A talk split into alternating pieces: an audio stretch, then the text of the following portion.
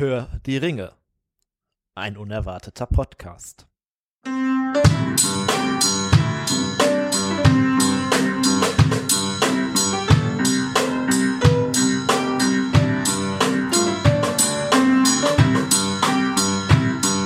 Arnor.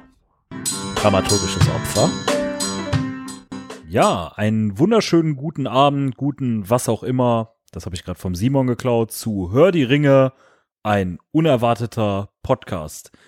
Das Thema heute von uns ist Arnor. Arnor, ja, die, diejenigen, die jetzt nur die Filme gesehen haben, was wir ja gesagt haben, das reicht. Äh, die werden jetzt nicht so viel Ahnung haben davon. Das kommt leider nicht so viel vor.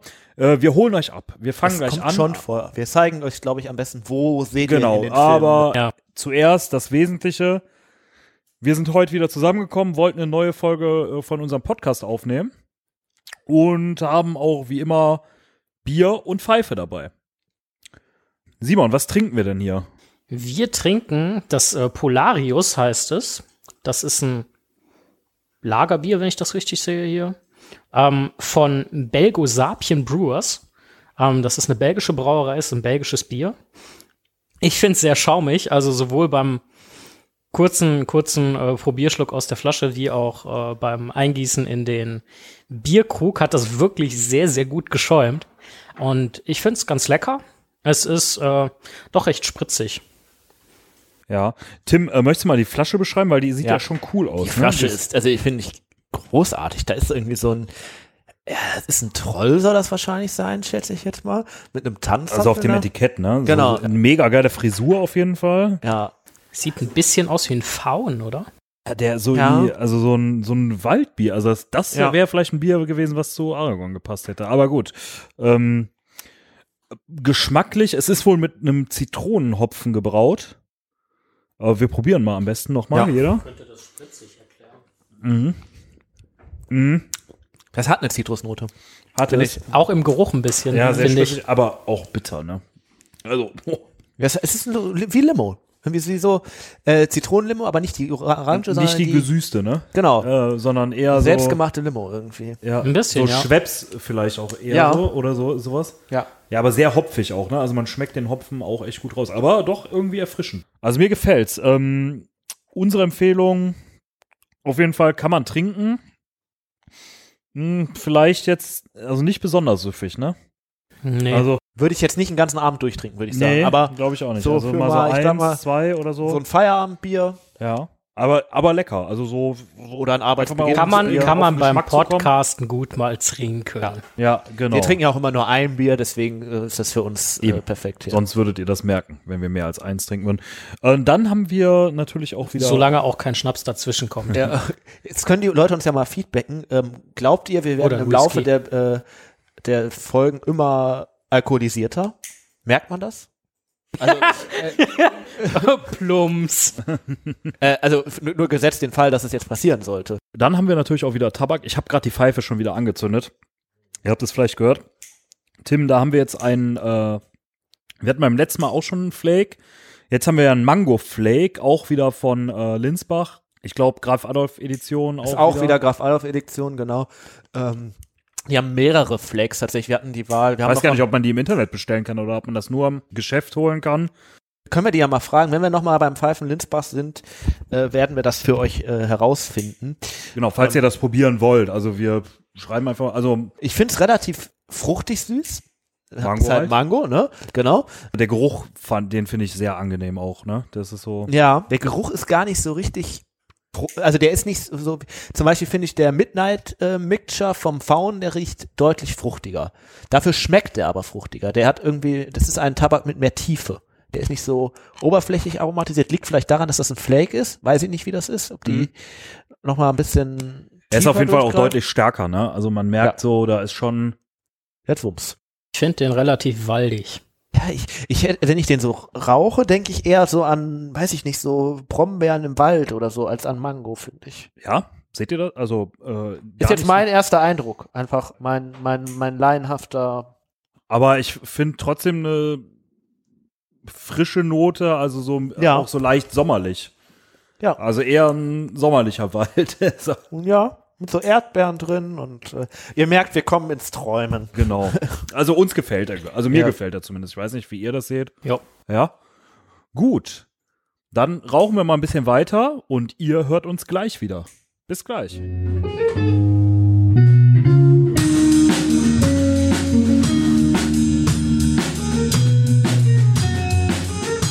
Arnor. Dramaturgisches Opfer.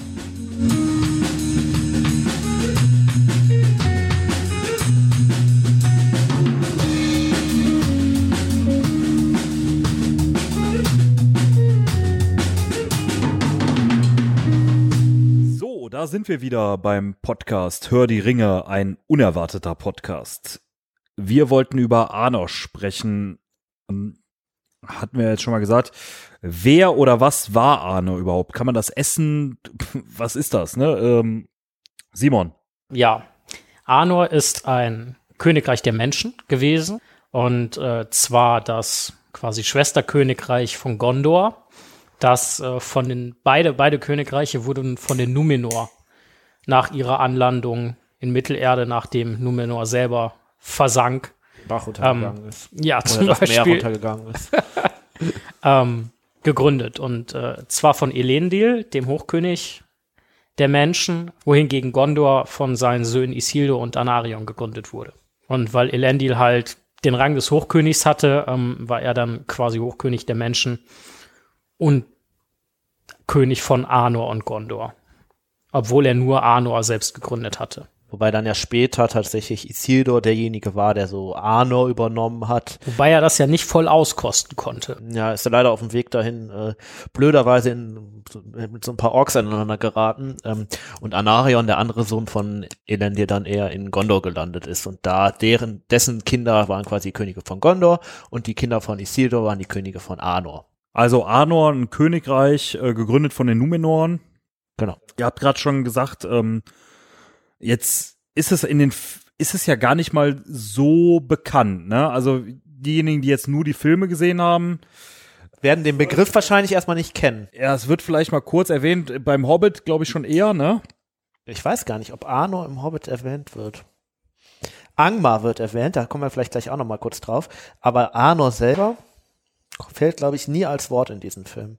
Wobei man auch in den Herr der Ringe-Filmen eine ganze Menge von Arnor sieht, muss man sagen. Das wird nie erwähnt, aber wie ich gerade schon sagte, Isildurs Kinder waren ja die Könige von Arnor. Ähm, und eins von diesen, diesen, also einer von Isildurs Nachfahren war dann am Ende ja Aragorn, den wir auch schon in einer der letzten Folgen uns angesehen haben. Und jetzt dachte jeder, jetzt kommt Beleuchten, ne? Und ähm, Also wäre Aragorn quasi auch ein König von Arnor, Arnor, genau, wenn ja. es Arnor zu diesem Zeitpunkt noch gegeben hätte. Ähm, und das ist ja auch der Grund, weswegen er dann später König von Gondor werden kann überhaupt, weil das Schwesterkönigreiche sind und die quasi eine gemeinsame äh, Königslinie. geme- Genau, eine gemeinsame Königslinie haben. aber dann schon sehr weit her. Aber interessant. Das, ja, also äh, Aragorn ist- wäre ein Bezugspunkt zu Arnor. Dann sind die Waldläufer ein Bezugspunkt für Arnor, zu Arnor als Nachfahren quasi. Dazu muss man wissen, als Arnor untergegangen ist, wie können wir ja gleich noch kurz drauf eingehen, ähm, sind quasi die Nachfahren der Menschen aus Arnor zu Waldläufern geworden und durch die ehemaligen Gebiete dieses Königreichs gestriffen. Und dritter Bezugspunkt wäre halt die Wetterspitze. Ne? Das ist ein großer Wachturm von Arnor quasi. Der kommt ja tatsächlich auch im Film vor. das hat es quasi in den Film reingeschafft, ja. Warum nicht mehr? Warum der Rest nicht? Was ist da deine Theorie? Ah, ich glaube, das ist so ein bisschen dem der Vereinfachung zum Opfer gefallen, könnte ich mir jetzt vorstellen. Also ich meine, das Schöne an den Herr der Ringe Filmen ist ja, da ist sehr, sehr, sehr viel aus den Büchern auch tatsächlich drin. Was nicht selbstverständlich ist, weil in den Büchern steckt halt auch sehr, sehr, sehr viel und sehr viel Hintergrund und sehr viel Details. Und von denen haben es sehr viele in die Filme geschafft. Arnor ist tatsächlich, glaube ich, einfach ähm, so ein bisschen hinten übergefallen. Ja, wobei es ja mit Amon Sul, also der Wetterspitze, auch seine Erwähnung findet tatsächlich. Und auch zum Beispiel, man sieht ja im Film die Bruchstücke von Nasil, also das, was später Ja. Android wird, im Bruchtal lagernd. Das liegt auch daran, dass Bruchtal an der Grenze zum ehemaligen Arnor lag und Nasil da aufbewahrt wurde. Ne, weil weil es halt einfach eine geografische Nähe gibt und weil Elrond sich dann später um die Nachfahren von Arnor nochmal besonders gekümmert hat. Jetzt ähm, sagst du, Arnor, das sind quasi alles Waldläufer geworden. Ähm, also irgendwie, ähm, interessante Menschen. Und wenn ich jetzt an Gondor denke, dann denke ich vielleicht an Denethor, an den Truchsess, so, okay, Boromir, Faramir, vielleicht noch, die auch irgendwo bestimmt ihre Berechtigung haben, aber ist Arnor vielleicht das coolere Gondor oder das äh, bessere? Kann man das so formulieren? Ich persönlich würde sagen, erstmal das Traurigere. Ähm, ich, ich denke nicht, dass man sagen kann, dass, dass das coolere Gondor oder das uncoolere Gondor, sondern eben nicht Gondor, sondern Arnor. Während Gondor sich, ich sag mal, ja, durchaus gut gehalten hat, äh, ist, kann man das über Arnor halt in, in keinster Weise behaupten. Denn Komisch eigentlich, obwohl Gondor ja deutlich näher an ähm, Und auch eigentlich erstmal das ne? kleinere von beiden Königreichen. Ja gut, aber das war. hat man ja öfter gehabt, dass große Reiche schneller zerfallen, aber ich meine, gefährlicher liegt ja eigentlich doch. der, Hinter der Hintergrund, Gondor, ne? warum, warum Arnor oder wo der, wo der Untergang Arnors beginnt, ähm, ist der interessante und auch der Knackpunkt hier. Ähm, und zwar beginnt der Untergang von Arnor quasi mit dem letzten Bündnis, weil ein Großteil der Streitmacht der Menschen, die beim letzten Bündnis mit den Elben in die Schlacht gegen Sauron zogen, ähm, waren im Endeffekt Numenore aus Arnor, weil es das größere Königreich war. Das zum einen, und das hat ja in dieser Schlacht schreckliche Verluste gegeben. Ähm, das heißt, ein sehr, sehr großes Land. Arnor ist ja um ein Vielfaches größer gewesen als Gondor, von der Fläche her. Ähm, hast du einfach auf der einen Seite nicht mehr genügend Personen gehabt, die aus diesem letzten Gefecht gegen Sauron zurückkehrten, zumal ihr Hochkönig Elendil gefallen war. Ähm, Anarion, also einer seiner Söhne, Ja. also der Bruder von Isildur, war auch gefallen. Und, Und ähm, Isildur ja Isildur letztendlich selber auf auch, seinem ne? Weg Dann nach Arnor, Im ähm, Rückweg da dem größeren Königreich auf dem Rückweg, ähm, auch. Ist und ja- mit ihm halt auch viele, also seine Kinder sind auch dann auf den Schwertelfeldern zum großen Teil gestorben, als die Orks ihn überfallen haben und er den Ring verloren haben. waren nicht seine Kinder oder zumindest seine, seine Frau und seine Kinder in der Zeit in, in Bruchtal? Äh, er hatte vier Kinder, vier Ja. Söhne. Ähm, der ein- jüngste Sohn war tatsächlich in Bruchtal. Ja. Ähm, Der auch von dem auch quasi dann Aragorn, Aragorn, dann genau. Und die anderen drei Kinder sind tatsächlich auch mit ihm waren die unterwegs und sind auch von den Orks erschlagen worden. Ähm, also Arno hat einen Großteil seiner, ich sag mal, Elite sozusagen dann auch auf dem, äh, dann später bei dem Überfall der Orks nochmal zusätzlich verloren. Zusätzlich zu den Verlusten eh schon vorher. Und dann gibt's ja noch einen zweiten Punkt, weswegen Arnor dann relativ schnell äh, nicht mehr ganz so mächtig war. Das ist ja zerfallen irgendwann, das Königreich. Zersplitterung Ja. in die ja. Aber darum ging es mir jetzt ja gar nicht. Ich wollte so, ja eigentlich wissen, gleich drauf, ähm, so eine subjektive Frage. Ne? Also du sagst traurigeres ja, Reich, äh, bewertest es aber anders. Was ist denn, was magst du denn lieber, Arno oder Gondor? Sag mal, wenn du jetzt in einem Spiel die Wahl hättest, irgendein eins dieser Länder zu spielen, ich meine, Völker sind ist, letztendlich ist es ja das gleiche Volk. dann würde ich tatsächlich Arnor nehmen, Einfach weil es Ähm, interessanter ist, weil, weil es für mich interessanter groß? ist, weil es eben diese Unbekannte ist und einfach auch einfach auch diese zumindest zu dem Zeitpunkt ums letzte Bündnis rum die äh, interessantere Rolle spielt in meinen Augen. Also das ist etwas, Arno ist für mich, auch wenn ich mir ein bisschen Wissen jetzt darüber angeeignet habe, doch im Gegensatz zu Gondor eher, eher die Geheimnis, Unbekannte ne? und auch Mhm. deutlich bewegter von der Geschichte. Tim, wie siehst du das? Das finde ich ich da, also ich interessant. finde Arno eigentlich interessanter. Gondor ist immer, klar, Gondor, das hat irgendwie, das, das verbindet man irgendwie direkt mit Ruhm und Macht und irgendeinem mächtigen Das ist einfach gediegen und da. Genau. Und Arno hat eigentlich. Aber es ist ja auch immer an der Front direkt, ne? Ja, Das darf man ja auch nicht bedenken, das muss man ja auch bedenken, ne? Also es ist ja schon ein Volk von Kämpfern, so, ne? Oder die Gondo, Gondoraner ja, sind ja das immer, sagen die auch immer, ne? Das, Ja. Wir sind das Schild gegen bla, bli, blub und ja, ihr seid so toll und so weiter. Äh, Oh, da höre ich ein bisschen äh, Kritik raus. Spott, keine Kritik. äh, ähm, und Arno ist so, äh, das ist viel weiter weg von Sauron. Das ist eigentlich, ja, liegt das, ich meine, da oben, da ist ja erstmal nichts, ne? Bis der Hexenkönig da oben hinkam, war Arnor eigentlich Keine, auch in, in keinster Weise ernsthaft bedroht. Nee, ähm, und hat sich eigentlich selber zersplittert in seiner Geschichte. Können wir vielleicht gleich nochmal kurz drauf eingehen, wenn wir das Typisch dann Menschen. dürfen. Äh, und ähm, ist darüber dann ja eigentlich auch irgendwie kaputt gegangen. Da ist aber am Ende das Königreich, was ja dann dafür wieder sorgt, dass die Menschen wieder stark werden durch Aragorn. Ja, allerdings nicht mehr als Königreich, Nein, sondern nur als.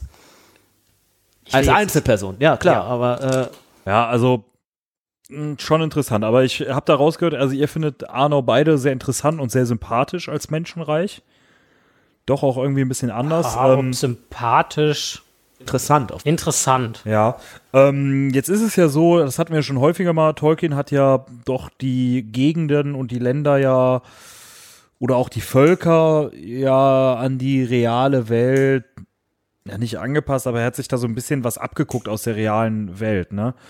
Ähm, Tim, fällt dir da irgendwas ein? Wo konnte er Arno her? Ja, da fallen mir mehrere Dinge ein. Ich würde aber vielleicht, um das kurz zu erklären, weil ich glaube, man kann keinen, wir können keinen Vergleich ziehen, wenn wir nicht kurz so ein bisschen auf die Geschichte von Arno eingehen. Ja. Wir haben jetzt kurz erklärt, ja, okay, das gab's beim letzten Bündnis, ne, hat da eine wichtige Rolle gespielt, hat am Ende durch Aragorn wieder eine, eine wichtige Rolle, aber was passiert eigentlich dazwischen?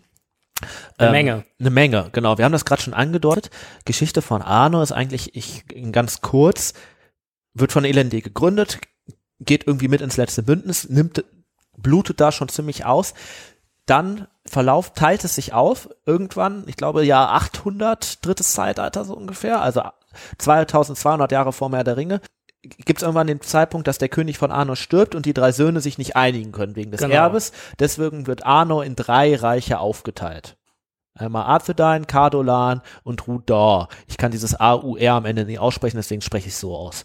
Ähm, Ich glaube, Rudor tatsächlich Ja, wird gesprochen. aber ja, diese drei Reiche fangen halt an, sich selber schon untereinander zu bekriegen und schwächen sich so natürlich ähm, Gegen die Bedrohung durch den Hexenkönig von Genau. Später. Genau, später kommt dann der Hexenkönig, erkennt das, gründet in Angmar, also noch einmal ein bisschen weiter im Norden von Arnor, ein böses Reich und führt Krieg gegen Arnor. Dieses Rudor zieht er relativ schnell auf seine Seite und kämpft dann In eigentlich. Rudor sind dann ja auch relativ zügig keine Nachfahren mehr. Ja, oder Von- nur noch von- von korrumpierte Elendils oder, Linie. genau.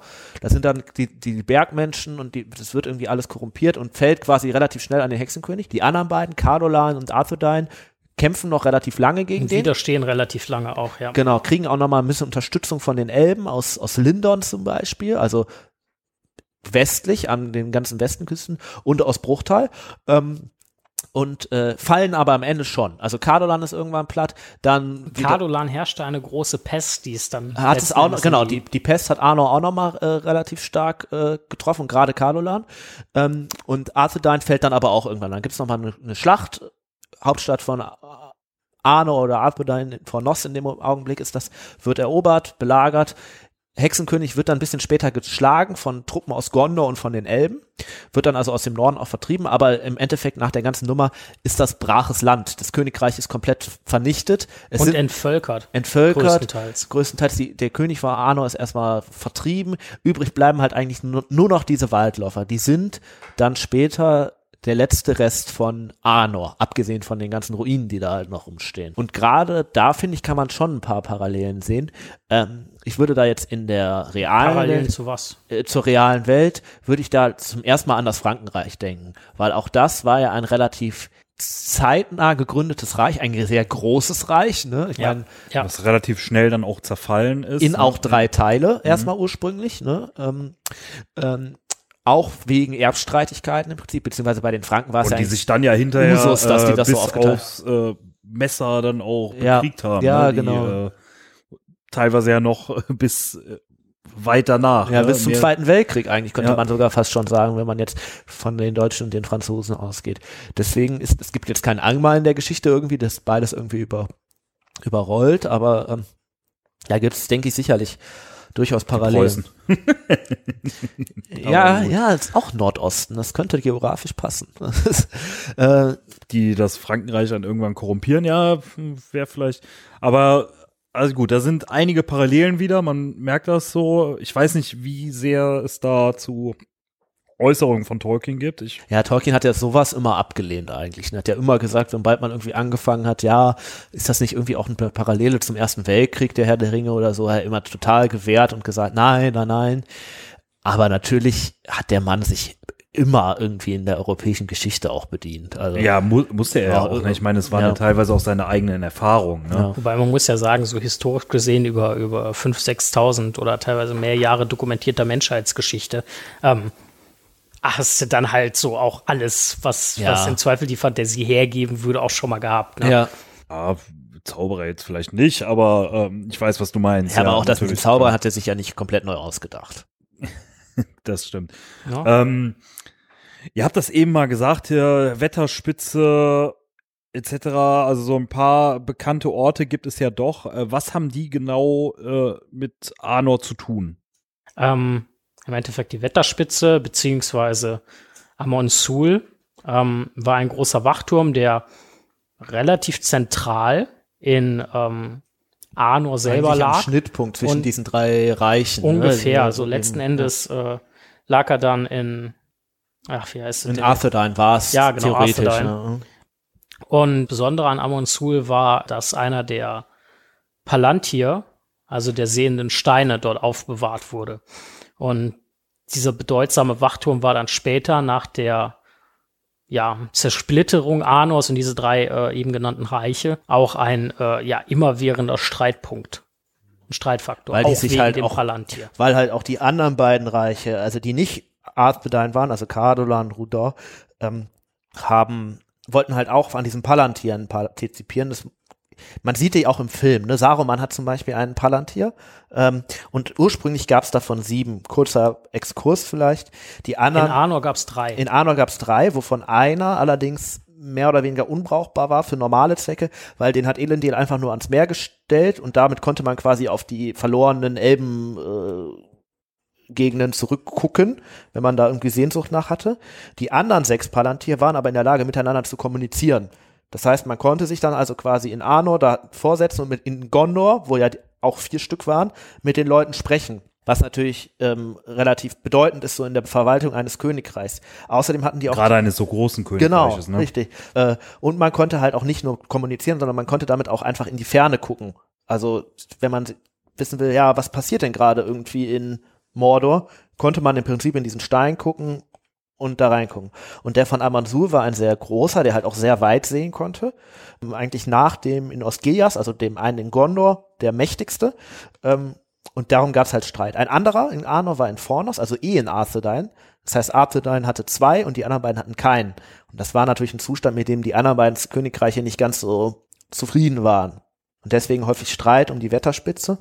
Ähm, später, als der Hexenkönig dann kam, war dieser, war das dann aber auch eher so, dass ähm, Ruder die Wetterspitze angegriffen hat, weil es halt im Bündnis mit Angmar stand. ja, Warum hat man die danach nie wieder aufgebaut? Oder Es gab halt niemanden, der da gelebt hat und der genau. Also wo, wofür ja gut, und ich von meine wem? Waldläufer, ne, so, aber gut, zu welchem Nutzen, klar. Aber ich meine, dieses, das Arnor war ja dann schon irgendwann äh, besiedelt, ne? so wirklich viele Menschen leben da ja nicht mehr. Ja, ne? aber nicht nur Menschen, ne? Also Ja, Das also was, im Endeffekt, im Endeffekt Arnor ist, oder die Fläche Arnors ist relativ karges, größtenteils unbesiedeltes Land. Es gibt einige Menschensiedlungen, zum Beispiel Bre, dann das Auenland auf dem Gebiet. Und ansonsten die Waldläufer und vielleicht vereinzelt noch, vereinzelt noch irgendwelche Siedler, aber ansonsten gibt es da nichts. Nicht mal großartig irgendwelche Orks etc. deswegen halt auch wahrscheinlich keine Notwendigkeit, sowas aufzubauen, weil das war halt einfach Wildnis. Da gibt es keine Orks, gegen die man irgendwie einen Wachturm bräuchte. Und auch, es gibt halt auch niemanden, der diese Festung unterhalten könnte. Mhm. Ja. Es gibt auch gar nicht unbedingt die Not, ach, das hattest du gerade gesagt, I'm sorry. Jetzt sagtet ihr, ähm, Waldläufer, die Menschen aus Arnor, die noch übrig blieben, wurden zu Waldläufern. So, es gibt ja noch ein paar mehr. Wir haben da ja schon beim Thema Aragorn drüber gesprochen. Vielleicht machen wir noch mal so eine extra Waldläufer Folge. Wäre vielleicht ganz interessant. Ich weiß nicht, wie viel es da genau zu gibt. Die wurden zu Waldläufern. Wie stehen denn die Menschen aus Bre, was, was es ja noch gibt, wo ihr jetzt sagt, also Auenland und Bre lag auf dem Gebiet von Arnor, das heißt Bre, ja eine Menschenstadt, ja eigentlich eine äh, Arnor-Stadt also noch. Äh, wie Wahrscheinlich stehen die Menschen Bre- aus Bre zu den Waldläufern? Wahrscheinlich gab es Bre sogar schon vor Arnor. Also ähm, das ist wahrscheinlich schon im Wir zweiten. hatten da ja mal drüber gesprochen, so Knotenpunkt, ne, Genau. so wichtiger da Handelspunkt. sind zwei wichtige. wahrscheinlich die ersten Siedlungen, wahrscheinlich, ja. Genau, es, wahrscheinlich gab es das schon vor Arnor. Bre liegt an der Kreuzung von der Oststraße, also einmal vom Meer übers Auenland nach Bruchtal äh, und der Nord-Süd-Straße, die von Fornost ehemalige Hauptstadt von Arnor, bis nach Gondor äh, führt. Ähm, und die Straßen sind halt schon älter als ähm, das, äh, also als Arnor selber. Und die Breländer sind quasi schon immer da gewesen. Dann kam irgendwann Arno, wurde da gegründet, war auch ein Teil davon, ist aber dann irgendwann wieder untergegangen und Bre gab es halt trotzdem weiter. Und diese Waldläufer wurden ja von den Breländern, man sieht das ziemlich gut am Verhalten von Gerstemann Butterblume gegenüber Aragorn, äh, fast schon wie, wie, wie Gesindel behandelt, ne? Also so richtig absch äh, abwertend. Ne? Also die äh, haben eigentlich gar nicht erkannt, was die Waldläufer für die äh, getan haben. Oder noch tun, ne? Oder noch tun. Ähm, Ganz kurz, Gerstemann Butterblume ist der Wirt vom tänzelnden Pony. Danke, das war äh, sehr gut. Warum hassen die Leute aus Bre denn? Oder warum, warum, warum mögen die die denn nicht? Oder warum finden die, dass das so ein Gesindel ist? Warum ist das so, dass gegenüber den Waldläufern und den alten Andora, Ando, Andoraner, Anoranern, Andoranern so? Interessante Frage, wie man das nennt. Bei Gondor sagt man ja irgendwie meistens eigentlich Gondorianer, das ist aber, glaube ich, auch nicht richtig. Ich glaube, eigentlich sagt man Gondora, dann wären es Anora, ne? Sind es nicht Anorianer? Na, ist auch egal, äh, den Menschen aus Arnor Ja. auf jeden Fall. Ähm, ich denke, das ist vielleicht, ich, ich bin mir nicht sicher, ob das pauschal dagegen geht oder ob es nicht eher eine, ja, gewisse Zwietracht gegenüber den, äh, den Waldläufern ist, weil Die wirken halt sehr, sehr ne? rau und bedrohlich und äh, sind jetzt nicht, nennen wir es mal, bürgerlich gesittet, sofern man das über alle Menschen in Bre sagen kann. Aber die sind halt hin und wieder mal da. Die sind kurz angebunden, rau und äh, nicht sehr gesprächig und halten sich gegebenenfalls vielleicht auch noch so ein Stück weit auf Distanz und kommen dann als so ein bisschen überheblich noch rüber. Und so ein Stadtvolk mag das vielleicht einfach nicht. Ja, die kommen von außerhalb und hier dieses und den ganzen Tratsch kann man sich ja gegebenenfalls vorstellen. Also jetzt nix, äh, dass das von Bre gegen Arnor vielleicht noch ist. Ja, ich glaube nicht. Ich glaube, dass es eher die Menschen aktuell finden, die halt einfach fremd und gerade diese Hobbit-Gegend unter Bre auch, die sind ja dann so auch irgendwie etwas eher konservativ eingestellt und mögen kein fremdländisches Volk. Sind diese Waldläufer, also bis auf Aragorn jetzt, ähm, sind die alle deutlich älter als Aragorn und haben die das, das große Arnor noch mitbekommen oder, Nein. Nein. oder sind das, sind die schon als Waldläufer geboren worden? Ja, also Arnor ist untergegangen, ich glaube, Jahr 1800 des dritten Zeitalters, irgendwas so in der Gegend. Ähm, und also Herr der Ringe spielt ja im Jahr 3000, das heißt 1200 Jahre früher ist das schon untergegangen. Das heißt, da sind schon einige Generationen zwischen, äh, bevor man, ja. Ähm, wir wollen ja so ein bisschen ähm, uns am Herrn der Ringe äh, orientieren und sind ja so ein bisschen so bei dem Verlauf, waren dann ja irgendwie in Bre. Wie ist denn Frodos Weg durch Arnor? Oder bisher gesagt durchs untergegangene Arnor? Naja, eigentlich startet Frodos Weg Im untergegangenen Arnor. im untergegangenen Arnor, da ähm, das Auenland ja ein Teil Arnors war. Und Das ist eigentlich relativ, das ist noch eine ganz, das haben wir ja gar nicht erwähnt, ne? Das Auenland ist ja quasi, gab es ja nicht als Arno gegründet wurde. Die Hobbits waren ja, ich glaube, Jahr 1600. Äh, es gibt einen relativ kurzen, überlappenden Zeitraum und dann ist Arno weg und das Auenland ist weiter da. ja, Also äh, bleibt auch weiter da. bleibt auch weiter da. Ja. Wie die Ho Hobbits dann jetzt unter Arnor ge gelebt haben, das weiß man Ist gar nicht so ne? klar. Also interessanterweise der Tain, also Oberhaupt des Auenlandes quasi, deren Fürst, bezeichnet sich selber als Vertreter des Königs. Also die haben schon, als das Königreich da war, das anerkannt, ne, auch als Oberkönigreich, haben be auch behauptet, dass dann später in der Schlacht bei Fornost, das ist diese Schlacht, wo dann Arno untergegangen ist, beziehungsweise dann später eigentlich die, schon untergegangen war. Genau, richtig. Die, und dann, Arnor ist untergegangen, dann sind ja später die Gondor-Menschen reingegangen, haben den Hexenkönig vertrieben. Äh, und die Hobbits behaupten, sie hätten da auch ein paar Bogenschützen hingeschickt, die mitgekämpft haben. Stimmt, ja. Ich erinnere mich Interessanterweise aber- steht das in keiner Aufzeichnung der Menschen. Also vielleicht haben Vielleicht die Hobbits haben sie es es auch einfach nicht nur bemerkt. behauptet. Oder sie haben es nicht bemerkt, weil sie zu klein waren. Oder die Hobbits war, hatten doch wieder irgendwie von Bauer Margots Pilzen genascht und waren in einer anderen Schlacht unterwegs oder so. auch möglich. Ja, der Weg von Frodo durchs untergangene Arnor. Also Ja, um- durchs um- Auenland. Um das, um das Bre. quasi abzuschließen. Ähm, Auenland Bre über die große, äh, äh, über die große Oststraße Richtung Bruchtal und im Endeffekt endet Arnor quasi da, wo dann Bruchtal, also wieder Elbenland, anfängt.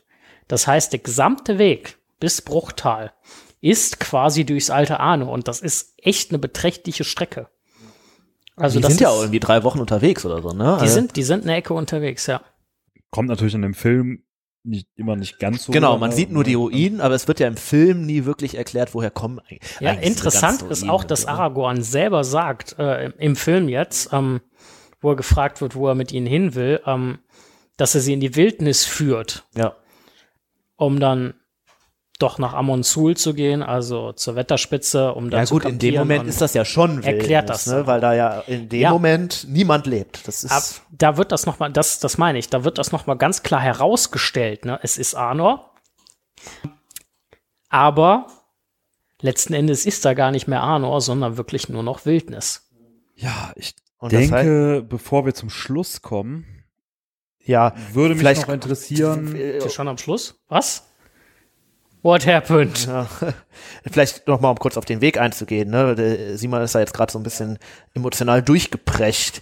Da gibt es ja schon einige Be Bezugspunkte zum äh, zum untergegangenen Arno. Also es beginnt beim Auenland. Die Oststraße ist im Prinzip komplett von Arno geprägt worden, war da auch relativ lange so die Mitte dieses Reiches. Das war lange ja auch eine kultiviert, ne? Genau, Bre ist ha- zumindest a- an, anorig geprägt.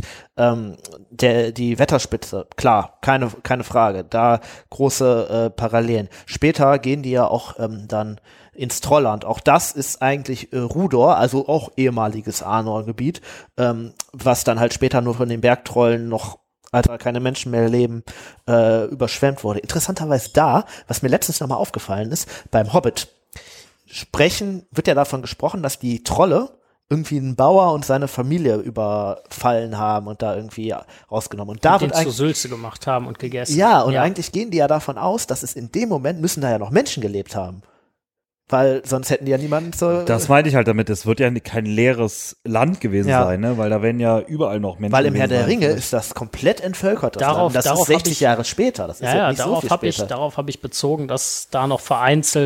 darauf ist hab 60 ich- Jahre später. Das ist ja, ja, ja nicht so darauf viel habe ich, später. darauf hab ich bezogen, dass da noch vereinzelt, Vielleicht, ganz vereinzelt Menschen gelebt haben. was halt sein könnte, ist, dass sich die Trolle, dass diese drei Trolle halt eben kein Einzelfall waren ja, und ähm, eben da doch ein bisschen mehr in Arno rumgewütet hat, ne? das kann Mhm. gut sein. Oder dass halt ähm, das auch doch nur dann genau an diesem Punkt war und die dann da dann gerade ausgestorben sind. Genau, und da würde, da wäre dann auch die Frage, warum wären die nicht weitergezogen, hätten sich Bre noch geschnappt und Auenland Ja. und etc. Ne?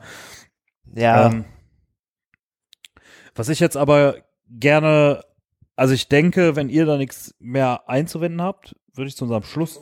Ich habe ja, ich, hab glaube, der Simon hat Punkte. noch ein paar Punkte. die- Ja, ja, ich habe noch ein Ja. paar Punkte. Dann Simon, hau mal raus. Ähm, und zwar, wir haben ja, wir haben ja festgestellt, dass es in Anor drei Palantir gab, ähm, von denen meiner Recherche nach zwei verschwunden sind. Ähm, zum Teil auch mit dem letzten König von Anor ähm, untergegangen, glaube ich, im, in, irgend, in, in der Eisbucht von Vorroche. Genau, Das in irgendeiner Bucht. Ähm, um das kurz zu erklären, als Arno untergegangen ist, Ja. von Ost ist erobert, ähm, König flieht Richtung Norden, Ja. wird da von den Schneemenschen erstmal versorgt und wird dann von Círdan wird ein Schiff geschickt, um den abzuholen quasi. Und das versinkt. Und das Schiff versinkt. Und mit dem Schiff versinken die beiden Palantir, die der König in dem äh, Moment bei sich hatte. Ja, und was ich mich, was ich mich frage, das weiß ich nicht, vielleicht könnt ihr mir das beantworten. Ähm, dieser dritte Palantir, ähm, an wen ging der? Ist das vielleicht der Palantir, der bei Saruman jetzt liegt? Nee, Oder der- ist der vielleicht in die Hände des Hexenkönigs gekommen und zu Sauron? Soweit ich weiß, steht der immer noch da. Der steht ähm, in den weißen Türmen, das ist quasi westlich vom Auenland, fast Mhm. schon bei den grauen Antworten. Ähm, und steht da, glaube ich, immer noch, ist aber halt völlig unbrauchbar eigentlich, weil er von Anfang an nur dafür da war, das Meer zu beobachten. Ja. Der Palantir von Saruman ist ja der vom Ortang, der stand da eigentlich von Anfang an. Ah, okay. Ortang ist ja quasi gebaut worden als Festung für diesen Palantir. Den Sauron später hat, ist der von Minas Morgul. Wir haben ja in der letzten Folge über Ja. die Nazgul gesprochen. Ja. Und als die Minas Ithil, also Minas Morgul dann später erobert haben, Eine der Schwesterstädte von Gondor. also genau, von, Minas Minas Tirith, Tirith, genau, haben die äh, quasi diesen Palantir Ja, Sauron zugebracht. Warum hatte Gondor nie einen, ähm, Palantir? Gondor hatte vier Palantir. Einen in Osgiliath, also der alten Hauptstadt, einen in Minas Tirith, einen Ja. in Minas Morgul Okay. und den im Orta. Beziehungsweise Minas Ithil. Ja, was ich meinte, in Gondor halt, ähm, okay, zentral, aber gut, ist Ja, ja, Minas Tirith ist ja Minas so, das Tirith, ist ja, ja. ne? Ja. Ähm, ja gut, dann äh, wunderbar, dass die Frage geklärt ist. Ähm, und ich habe noch eine andere Sache aufgeschrieben, die kam mir so. Und zwar meine Frage. Darüber äh, haben wir auch schon in vorherigen Episoden immer mal geredet. Die Dunedain Waldläufer, also die Nachkommen der Numenore und äh, der Anoraner oder Anorianer, ähm, wie man möchte, beschützen ja das Auenland. Ist das Auenland gegebenenfalls in dem Fall schützenswert, weil es der letzte intakte Teil Anors ist, womöglich?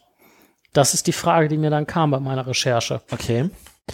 Also das Auenland ist ja schon, würde ich sagen, ein funktionierendes Staatswesen irgendwie. Ne? Da, die haben irgendwie ihre Verwaltung und jetzt zwar nicht irgendwie. auch mit Bre als Stadtstaat. das wäre halt das, was mir auch Irgendwie. noch in den Sinn gekommen ist. Gerade Bre ist ja schon auch funktioniert. Ne? Klar, Ja. es ist jetzt kein riesiges Königreich oder so, aber anscheinend funktioniert das für die Menschen, die da leben, ja äh, zu dem Zeitpunkt. Wobei ja auch Bre von den Waldläufern quasi mitbeschützt wird. Die jagen ja eigentlich einfach die Orks, die da in der Umgebung sind, äh, ohne Rücksicht darauf, wo sie jetzt gerade äh, sind.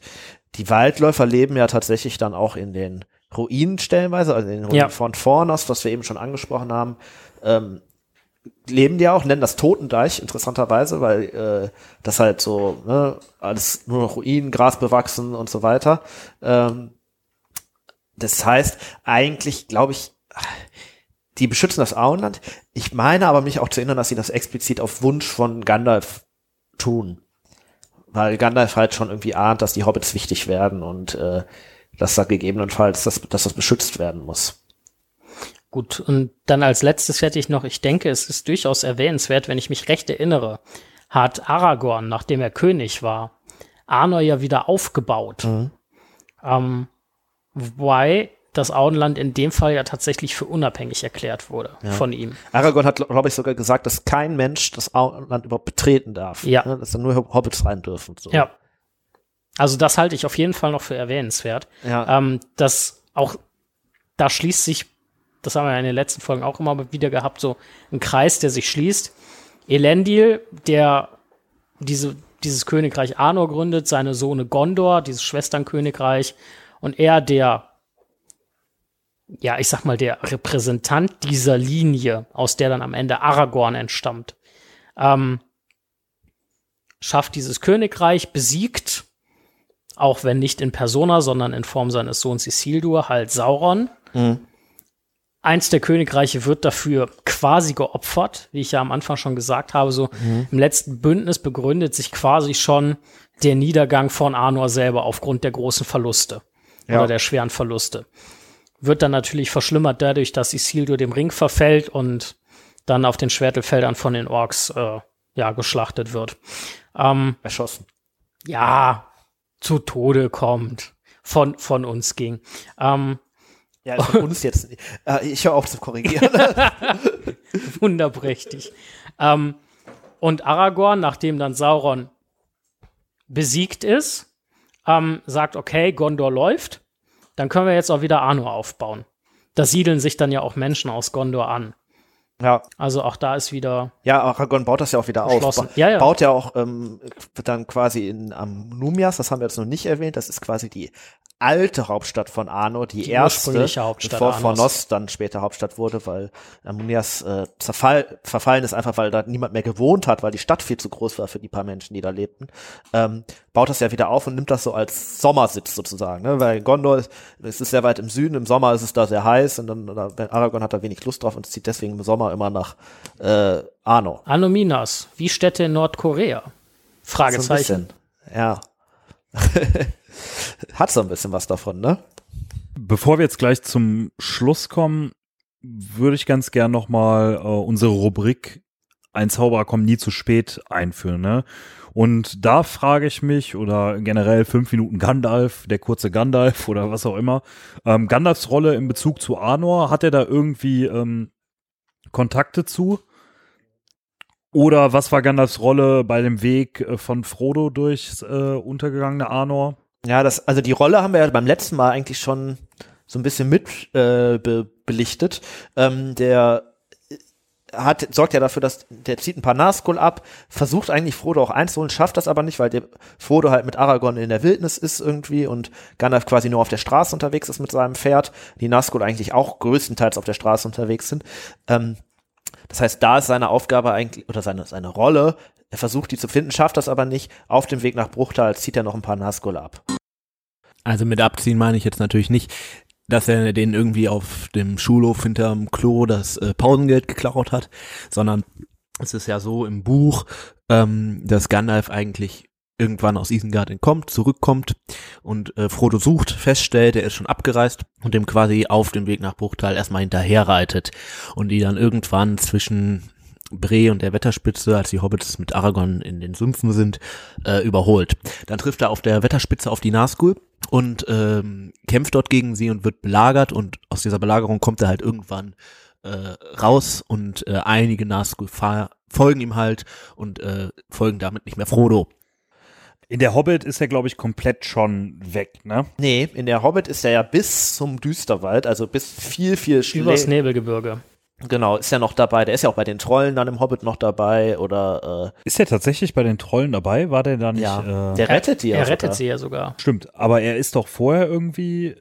Ja, er ist in dieser Szene ist er kurz weg, weil er Ja, irgendwie genau. sagt, er weiß ich nicht, er will sich umgucken oder sowas. Ja, okay. Nein, er suche, er suche, also im Film ist es irgendwie, er suche die einzige, äh, einzige Person auf, die noch bei Verstand ist und das sei er selbst. Ja. Das glaube ich aber nicht aus dem Buch. Das ist Nein, nein, das gesagt, ist aber das mal eine, eine nette Hinzudichtung, finde ich. Also da, da haben sie mal bei all Ja. den äh, unsinnigen äh, Im Buch ist es ja eher, das wird ja eher herausgestellt, wie Bilbo halt hinhält, ja. Gut, die das. Trolle. Äh, seine wär- Rolle in Bezug auf Arnor war ja, Ja. eigentlich die Frage, ne? Ja, Ähm, oder auch eine Frage, ne? Oder hatte der noch Kontakt zum funktionierenden Arnor, ne? Ach, das weiß ich gar nicht. Also irgendwann das später überliefert? wird gesagt, Gandalf ist Passt schon so ein bisschen der, zeitlich passt das. Der kommt ja, Ja. im Jahr 1000 irgendwie äh, nach Mittelerde und Arnor geht Jahr 1800 unter. Also es ist durchaus denkbar, dass er da äh, noch Kontakt hatte. Er selber sieht sich aber schon so ein bisschen, das ist ja sein, sein Gebiet eigentlich, so wo er hauptsächlich rumwandert. Ne? Also Seine Hut. dieses un, um, untergegangene Arnor mit Bruchtal, Und ich meine, er hat ja einen verdammt dem guten Draht Auenland. zu Aragorn. Genau, ja, auch, ne? richtig. Wobei, genau. wie wir ja auch schon mal gesagt haben, so ein Stück weit mit Sicherheit auch zweckmäßig. Ja, aber das wird er zu den anderen äh, Waldläufern auch gehabt haben, weil woher soll er jetzt wissen, dass genau Aragorn derjenige ist, wo, wo es auf einmal wichtig wird, sage ich jetzt mal. Ne? Du meinst, er hat ein wachsames Auge. Ja, ja, oder zwei, so oft er sich entbehren kann. Ja. Das wäre das heutige Filmzitat. ähm, aber ich, also er hat das, das ist schon, also Gandalf sieht sich schon, soweit ich das beurteilen kann, als einer der Verwahrer von Arnor sozusagen. Ne? Also er, dieses Gebiet guckt er schon, hat er schon irgendwie mehr ein Auge drauf als zum Beispiel auf Gondor, wo er eigentlich bis zum Ende, am Ende klar ist er auch in Gondor tätig, aber sonst ist er größtenteils da oben im Nordwesten unterwegs. Da unten ist immer eher Saruman, der äh, Mensch, der irgendwie aktiv. Sagt, sagt Gandalf nicht im Film auch, dass er äh, Wächter über die Flamme von Arnor Ja, sei? das ist aber ähm, Das- das, ist ähm, eine Verwechslung sozusagen. Er meint Anor, also A-N-O-R, das ist die Sonne. Die Flamme meint er. Ah. Und wir sprechen ja über Arnor, also Ja, mit, mit R R. hinter dem A. Äh, das ist das Königreich. Die klingen sehr ähnlich, aber ist, tatsächlich ist das nicht gemeint. Aber er, sieht sich schon als einer der ja, Nachlassverwalter von äh, Arnor, wie zum Beispiel es ja auch Elrond ist, der sich dann später um die Waldläufer kümmert, die er aufzieht, die Stammesfürsten der, äh, der Dunedain. Ähm, das heißt, ich würde so zusammenfassend sagen, vielleicht sind Gandalf und Elrond so die beiden Leute, die Und die Ziehväter Ja. von den Arnorianern. den Ja, ja, was heißt Ziehväter? Also, wie, wie nennt man das? Also, die verwalten so das, was übergeblieben ist, so ein bisschen, ne? Und kümmern sich darum, dass das trotzdem halbwegs da, dass äh, das Böse da nicht überhand nimmt. Väterliche Nachlassverwalter. Sozusagen, ja. Testamentsvollstrecker. Also können wir die Rolle von Gandalf da nicht so ganz genau beleuchten. Aber Ja, ich würde das schon relativ genau sagen. Man kann ja schon sagen, dass er, ja, das, das ist sein nicht. Gebiet eigentlich. Das ist Ja, schon aber klar. wa- was genau jetzt da gewesen ist oder warum er sich damals dann nicht eingeschaltet hat, als das gefallen ist. Ja gut, das wissen wir nicht, wobei wir auch nicht wissen, ob er da in dem Moment dann irgendwie in der Gegend aktiv war. Ähm, Und man muss ja und die Frage sagen- steht halt, stellt sich halt auch, was soll er machen? Ne? Er ist ja jetzt nicht so, dass nur, weil wenn Ja. da jetzt der Hexenkönig kommt und irgendwie eine, mit einem riesen Heer ankommt, äh, kann er natürlich irgendwie versuchen, die Truppen von Arnor zu bemutigen und denen zu sagen, kämpft irgendwie gegen den.